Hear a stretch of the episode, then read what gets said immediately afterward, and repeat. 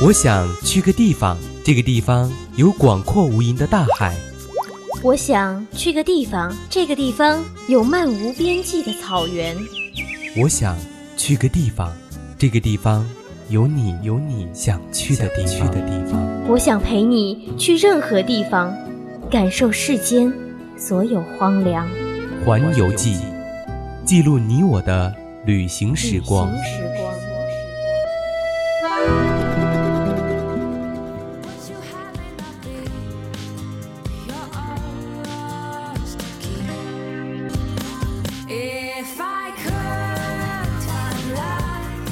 青春调频与您共享，各位亲爱的听众朋友们，大家中午好呀！这里是每周三中午十二点三十到一点准时与您相约的环游记，我是主播九川。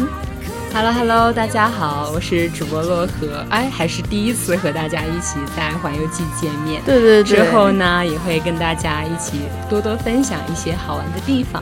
是的。所以呢，话不多说，我们今天给大家带来的旅游目的地呢，光听名字都会给我一种非常圣洁的感觉。哎，是的，是的，这个地方呢，不仅会给人圣洁的感觉哈，就连他们的美食呢，相信在全国也是非常有名的，而且是特别具有当地特色的。没错，我感觉这个地方真的已经要呼之欲出啦。所以今天我们想给大家各位听众朋友分享的这个地方就是日光之城拉萨。哎，对，拉萨呢别名有很多哈，就像什么罗歇呀、日光城啊，然后就是它也是那个西藏的自治区辖地级市嘛，也是西藏的首府了。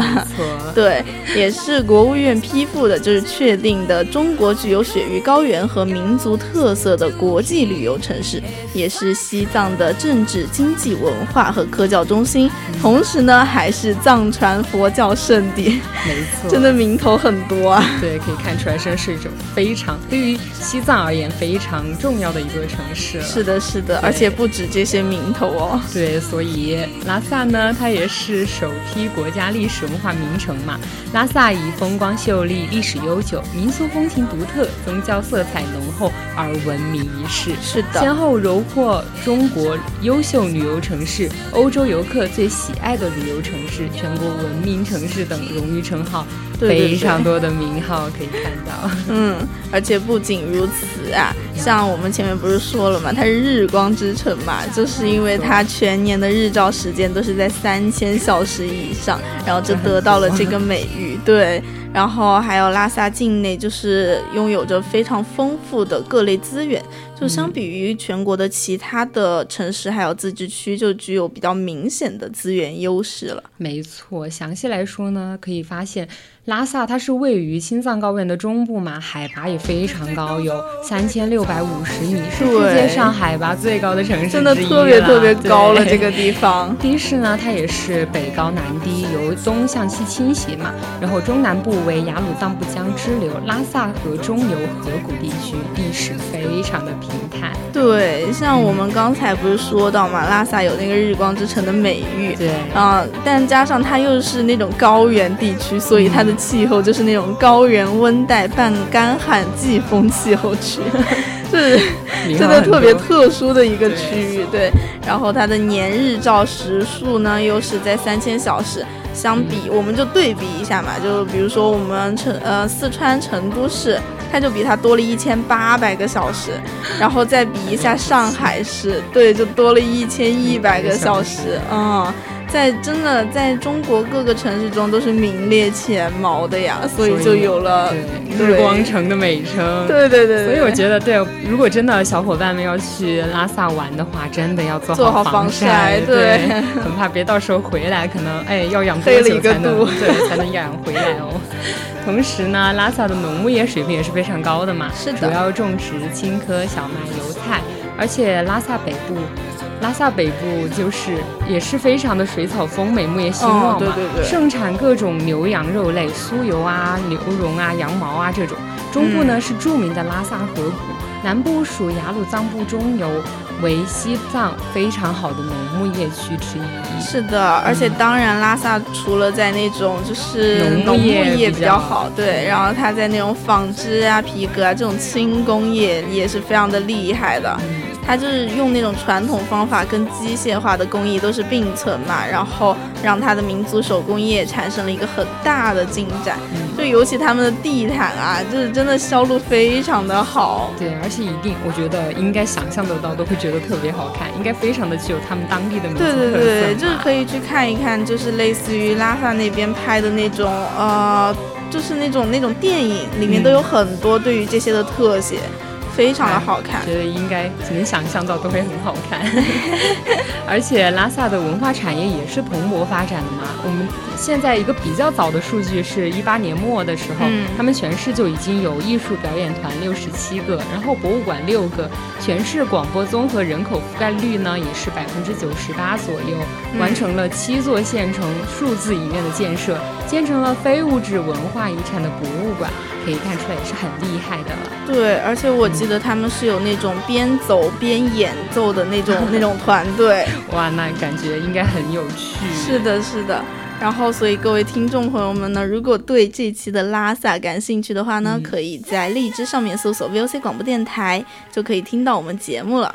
节目结束之后，如果意犹未尽，可以加入我们的 QQ 听友四群二七五幺三幺二九八，和大家一起分享你喜欢的城市呀。不仅如此，你还可以在微信公众号搜索 FM 清一零零清晨调频，渠道多多，快来关注我们吧。是的，是的，那话不多说，让我们进入今天的环游记吧。好嘞。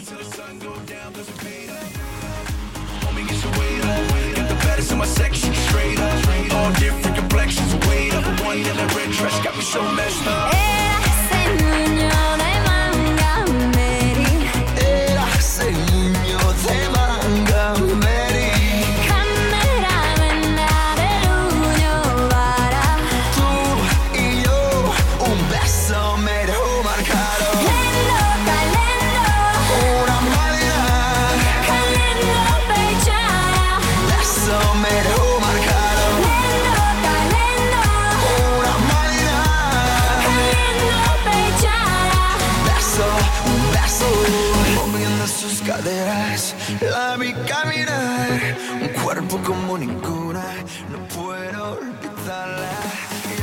哎，洛河呀，就是呃，我们一般说到拉萨，你会不会脑海里面会有一种天高地广的感觉？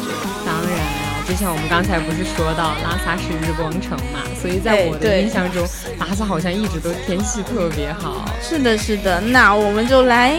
来个突击，突击考习。哎，呃，你知道我们五十元人民币上印的建筑是什么吗？这个啊，我这可难不倒我。我跟你说，我可是小才女。哦哟，五十元人民币上印出来的，当然就是我们马上要给大家介绍到的布达拉宫啦。哎，对，拉萨呢，作为一个藏传佛教圣地，自然是少不了像布达拉宫这样达赖喇嘛的居所了。对，而且今天咱们说到的布达拉宫嘛。是位于拉萨市的西北的马布日山上，是一座古堡式的建筑群。嗯，最初呢，也是在松赞干布为迎娶文成公主而建而建造的。嗯，就说到文成公主，就能想到以前我们学的课文了。没错，文成公主进藏，当时真的是，我当时都在羡慕文成公主。哇，怎么怎么可以啊？感觉她的那种引起她的队伍就很庞大，对，很庞大，就可以看出来当时的图。当时的这个西藏也是非常的实力很雄厚，嗯，对，而且我觉得松赞干布很喜欢他的样子，没错。对，那我们说回来哈，我们现在看到的布达拉宫呢，就是在十七世纪重建之后嘛，就成为了历代的达赖喇嘛的东宫居所。然后不仅如此呢，它也是西藏政教合一的政治中心。然后在六一年的时候，成为了中华人民共和国国务院第一批的全国重点文物保护单位之一。然后九四年的时候被列为了世界文化遗产了。没错，而且布达拉宫的主体建筑嘛，就是由白宫和红宫两两部分组成。对，整座宫殿呢都非常的具有藏式风格。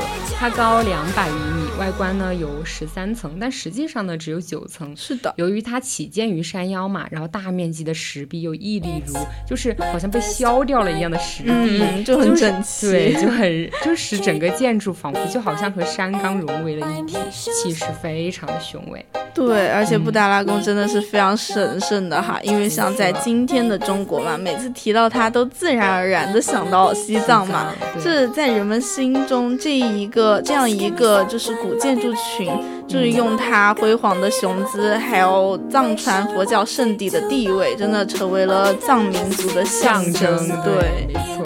而且刚才我们不是也说到了布达拉宫，它外观有十三层嘛，高一百一一百一十米，自山山脚而向上嘛，就直到了山顶，非常的高。由东部的白宫、中部的红宫组成。红宫前面呢，还有一座高白色高层的墙面，就是晒佛台。嗯，在佛教的节日就可以用来悬挂大幅的佛像挂毯。我们刚才就说到了他们的挂毯，应该是非常的漂亮，对，大家可以去看一下，到时候应该很壮观。嗯，是的，是的。而且像布达拉宫整体，它其实是实木结构的，就是我真的很难想象，我一开始就以为是那种粉墙，像我们现在那种刷的，结果它是那种实木结构的，就非常的坚固。嗯，然后它的对，就说到很厚了，外墙就是厚达两到五米，真的非常的厚了，凿不穿的。对对对，然后它的基础呢也是直接埋到岩层里面，然后墙身全都是那种花岗岩。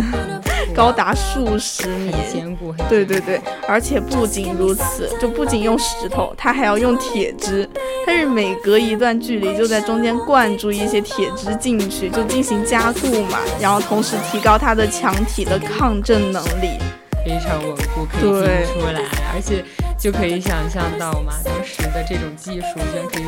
它可以现在保护的这么好嘛？肯定也是跟它这个很厚、很厚的一个墙墙有关，对，功不可没，功不可没，真的很厉害这个方式。嗯，而且不仅如此嘛，布达拉宫它有一些附属的建群嘛，包括山上的朗朗杰扎仓、对，参观学校啊、僧僧舍啊，包括东西体院和山下的雪老城，还有西藏地方政府的马吉康、雪巴列空、印经院，还有什么监狱啊、马厩啊和布达拉宫。后院的龙王坛等，可以看出来气势恢宏，并且非常的庞大。是的，是的。而且作为一个，哎，我们再次提到藏传佛教的圣地哈，就是每年到他这儿的朝圣者呀，还有那种旅游观光客，真的不计其数。嗯，一般呢都是从山脚开始走嘛，显得虔诚嘛。就是从山脚的无字石碑开始，然后经过那个曲折的石铺斜坡路，然后到那种会有四大刚的巨幅壁画的东大门，然后就通过这个四米厚的宫墙，对，然后再进入大殿。是的，我真的其实一直都很想去一次布达拉宫。可以可以，也推荐各位友友们都可以去。对对对。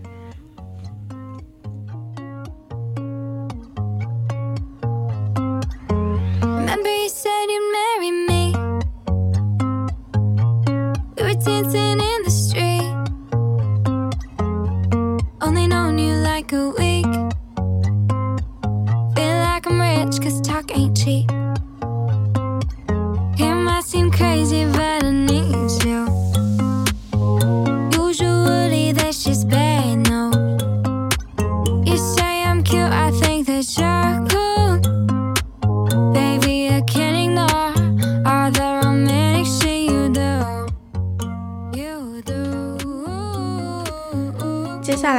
就要说到一个作为三三大圣湖之一的，嗯，卓雍措。对，我不会念这个名字，所以让洛河来念。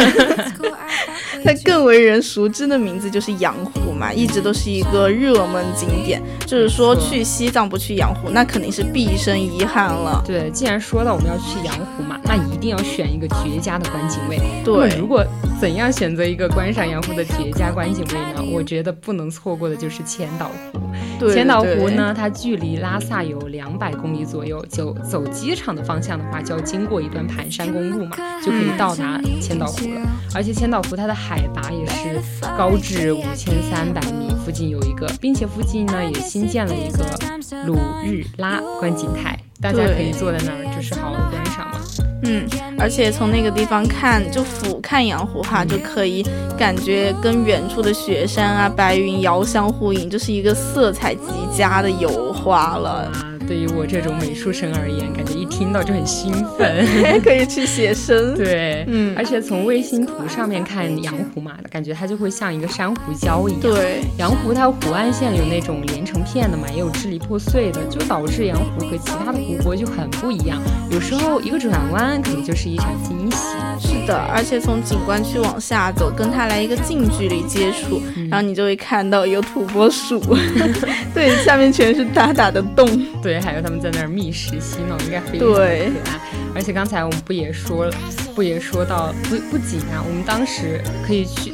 因为去阳湖，他不，他一定要去日托寺嘛。哎，对。然后他从如果从千岛湖上面驱车而下的话，去日托寺的途中也会看到非常多的野生动物。嗯。其中呢，就属藏羚羊、藏原羊，藏原羚。藏原羚非常让人印象深刻。是的，就是他们是那种比较呆萌的那种动物嘛，我觉得看起来真的特别的可爱了。已经能够想象到了。对，而且再去那个日托寺的路口，就当地村民会收。取就是一个人二十块的那个卫生费嘛，啊，因为确实太多游客过去，可能会造成一定的环境污染。没错，嗯。但它的优美风光，我觉得真的很值，真的很值。对，已经已经被折服到了。对对对，而且就是阳湖的它的水嘛，就非常的透亮，在那个湖，如果在阳光下面的话，就好像就闪闪发光，像钻钻石一样。嗯，真的就是非常的美，感觉像来到了梦中仙境一般。对，而且就是你可以去上面，上面会有那种呃玻璃房，然后你就可以在里面坐着感受它的美丽，然后从那个。地方拍阳湖的话，就是真的随手一片一拍都是大片的那种感觉，真的是绝佳位置了。而且在他们的观景台上俯瞰羊湖的话，特别是那种天气晴好的时候，就会感觉羊湖就像一条蓝色的绸缎一样，镶嵌于群山之间，就说它是人间仙境都不为过。对，非常的好看。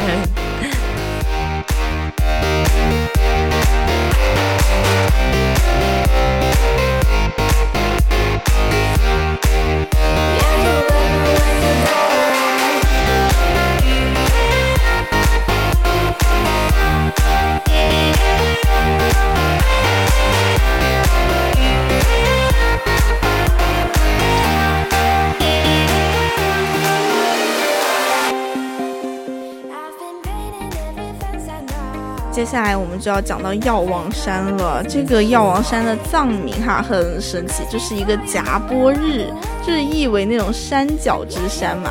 在布达拉宫右侧，海拔是三千七百二十五米，然后就共有那个药王菩萨，然后也是我们的夜依喇嘛所居嘛。就我们刚刚聊到的那个布达拉宫，它就是印在五十元人民币上的那个哈，它是在药王山上拍的。可以，而且每次就是可以看出来，药王山真的是一个拍摄布达拉宫职业家的位置。对对对，而且它的东药王山的东侧嘛，就有一个洞窟式的小庙宇，是一座造型非常奇特的石窟寺庙，坐落于药王山东麓陡峭的山腰上，叫查拉鲁普。经过一千多年的风风雨雨，中间几星星几经兴衰，而但是这座。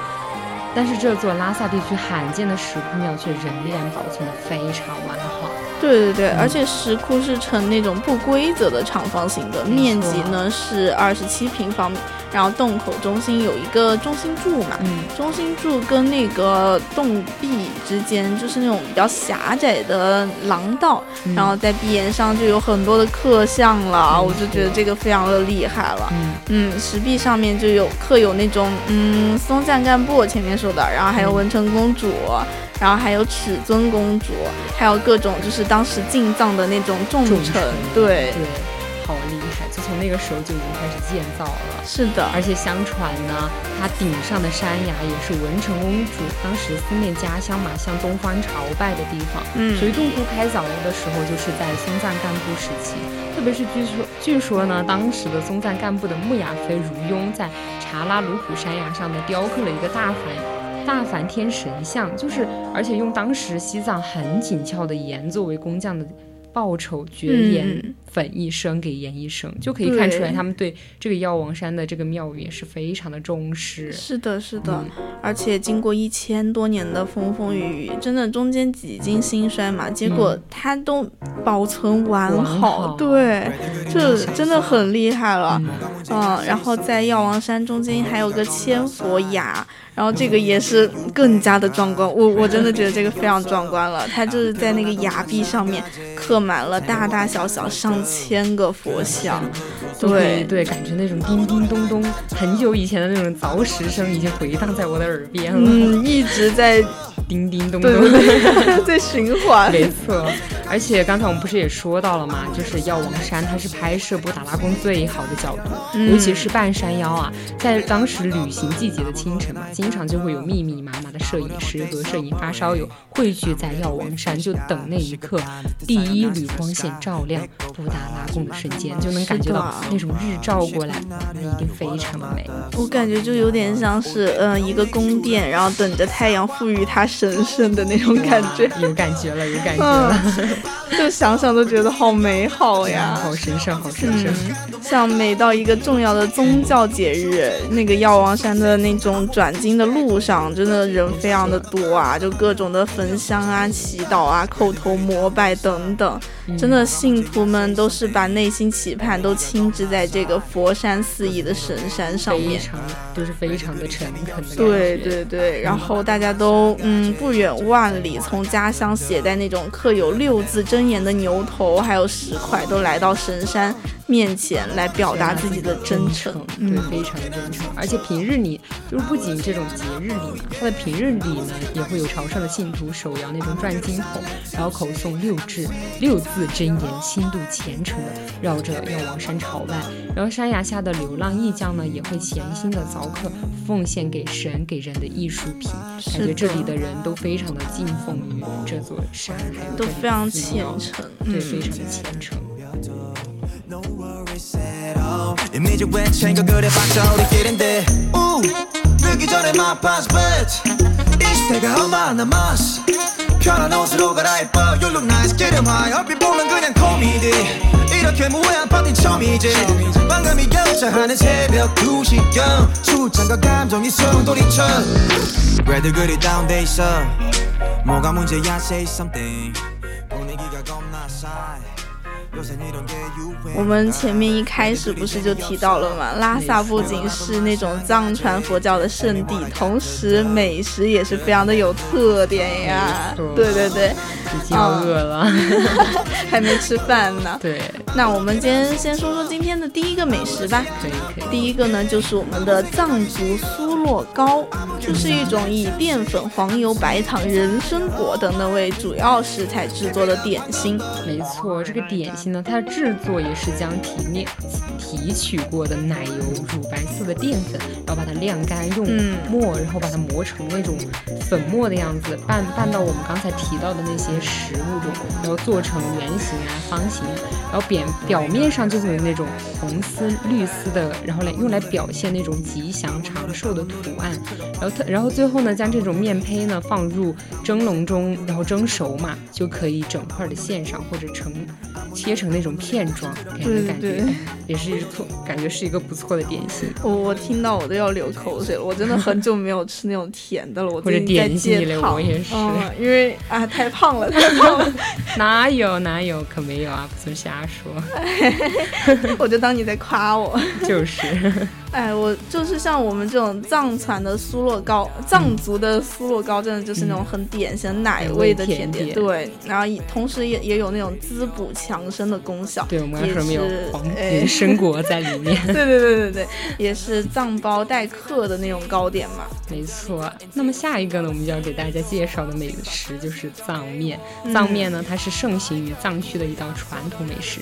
这种面呢，口感软绵软，然后色泽微。烹制前呢，就要把它煮熟放凉备用嘛。然后铺制烹制的时候，就要把面放在碗中，然后淋上那种滚烫的、香气扑鼻的牦牛骨汤，再撒上一些牦牛肉丁和葱花。哎，天哪，想想都美得很呐，美得很。我我鼻子面前已经出现这种味道了，救命！哎，而且不急哈，我们这个时候还要再加一点，就是拌一点那种西藏特有的水调辣子、魔都，然后再搓湿一小盆那种爽口开胃的酸萝卜，那种藏式的，真一口汤一口面一口酸萝卜，哦。简直了，人间真的是值得了，值得了，对对对，这辈子值了。后来人间一趟可以了。对 对对，特别是像我们这种外地人，第一次去到藏区嘛，就感觉一定会被那种藏族人热爱藏面的火热朝天的阵势给惊到。嗯，特别是在早点的时间，当你掀开某家茶。甜茶馆厚实油润的藏式门帘，就会见到会堂一般广阔的茶馆里面坐满了喝茶、吃面、聊天、不亦乐乎的人食客。这种形容就已经非常的满足了。对对对对对。然后在这种密密匝匝的坐满食客的座椅之间，就是有那种啊围着。湛蓝色围裙的藏族服务员姑娘们，呃，对，麻利又有条不紊的，就是端来各种各样那种香喷喷的藏面啊，或者甜茶呀，真的就是那种脚下就像踩着风火轮到处转。但是像这种就特别充满人情味儿，对，还有市井气息的拉萨，我真的觉得看着就很舒服，很难不爱，很难不爱了，非常更给人一种想去的感觉了，没有那么遥远了，好像跟我们吃面的时候也很像。最后呢，我们要给大家安利的拉萨美食就是干酪，干酪呢，它又叫奶酪、乳酪或者像我们说到的起司这些，它是乳乳制品的食品嘛，然后有各式各样的味道。口感和形式，在西藏呢也是非常流行。对，而且他们的奶酪哈，真的就是特别纯的那种哈，就主要以奶味为嗯为那种原料嘛，然后就真的含有丰富的蛋白质和脂质。乳源呢，基本上就是他们家牛、水牛啊、山羊、绵羊等等，就是经常是在制作过程中加入那种凝乳酶，然后使其中的那个嗯各种各种的啊化学反应，哎，反正我不清楚。没错。嗯，我们念一下那个稿子，就是造成其中的酪蛋白凝结，然后使乳品酸化，再将固体分离压制为成品。哎，对，显得我很牛逼，高级高级。是的，是的。嗯，而且西藏干酪它也有两种嘛，一种是乳汁提取后酥油，然后就剩下那种物质，然后烧煮烧煮过呢，水分蒸发凝结成块，就把它压成饼状的，或者切成条状晾干使用。还有一种呢，就是用酪浆去把它烧煮，然后晾干后呢，就会。结丝或者杰粒，有那种，而且还有那种甜酪味道，对，甜酪干、酸酪干、白酪干、青酪干等，感真的想报菜名了，报菜名了，真的就由此可见哈，拉萨的美食都各具特色，并且非常的吸引人呀。对，所以对拉萨有向往的朋友，一定一定不能错过啊。对，没错。